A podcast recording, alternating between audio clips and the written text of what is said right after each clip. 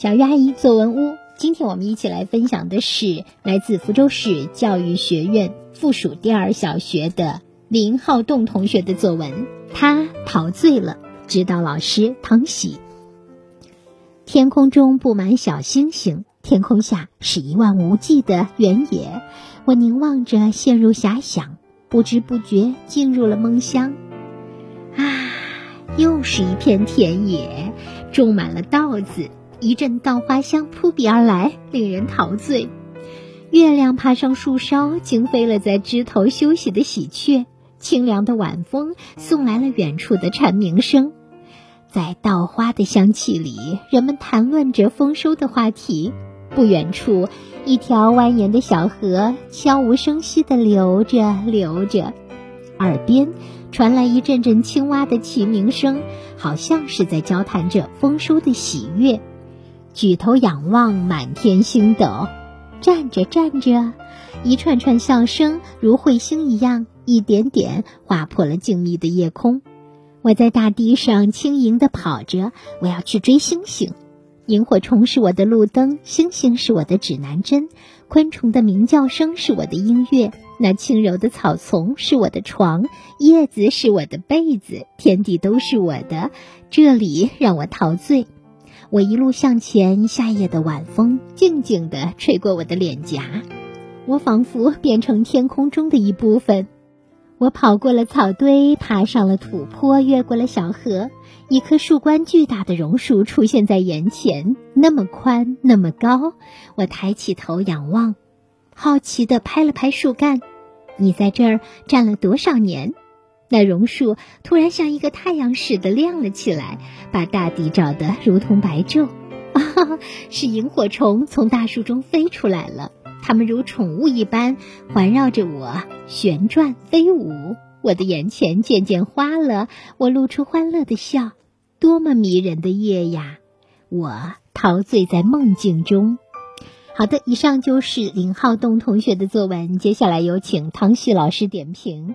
亲爱的孩子们，让我们在一起看林浩栋的《他陶醉了》这篇习作之前，我要先问问你：生活中谁陶醉、生气、伤心、兴奋？谁的喜怒哀乐的样子让你印象最深刻呢？回想一下，这个印象最深刻的当时，究竟发生了什么事呢？整件事情的前因后果是什么？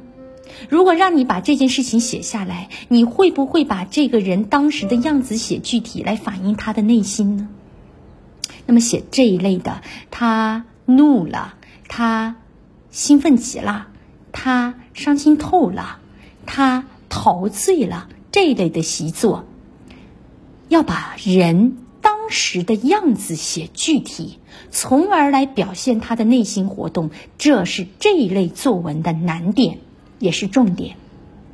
那么其次呢，我们先一起回到大家所熟知的有一篇文章，叫做《青山处处埋忠骨》中间去看一下，这个就是一个很典型的指向，指引我们要这么描写：青山处处埋忠骨是一个典型。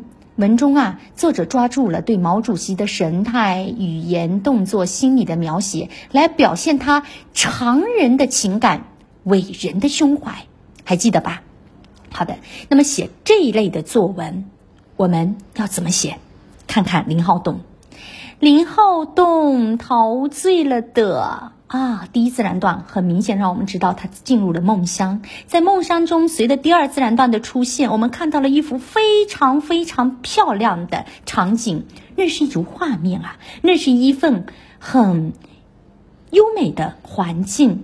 在这个环境里，一阵稻花香扑鼻而来，令人陶醉。在这个环境里，月亮爬上树梢，惊飞了。枝头休息的喜鹊，清凉的晚风送来了远处的蝉鸣声，稻花香里说丰年，这样的一阵蛙声齐鸣，交谈丰收的喜悦的环境，已经让我们陶醉了。这就是一种描写环境的方式，让人陶醉。除此之外，第三自然段他的描写也很出彩。在这个描写过程中，他开始描写不寻常的举动，他出现了，林浩栋出现了，一串串笑声如彗星一般，一点点划破静谧的夜空。林浩栋在泥土中轻盈地跑着，跑着。最美的那个句子啊，在这儿。萤火虫是我的路灯，星星是我的指南针，昆虫的鸣叫声是我的音乐，那轻柔的草丛是我的床铺，叶子是我的被子，天地都是我的，这让我陶醉。这哪里是让你陶醉，这也让我们都陶醉了，好不好？所以你看一看，如果能够成功的、顺利的描写，不仅仅你写出自己当时陶醉的样子。同时，你还让我们感受到你内心的醉，醉了，美了。所以你看到了吗？学会环境描写，学会侧面烘托，学会神态、动作、语言的描写，确实会让我们感受到这个醉的不一般。所以写这类的作文，哈，给大家几个建议：第一，你要学会写人当时的样子，抓面部。因为一个人的眼神跟平时不一样的地方，他的眼神里一定是有光的，一定是不一样的。第二，你要学会抓住他不同寻常的举动，这个举动恰恰也是他醉了的体现。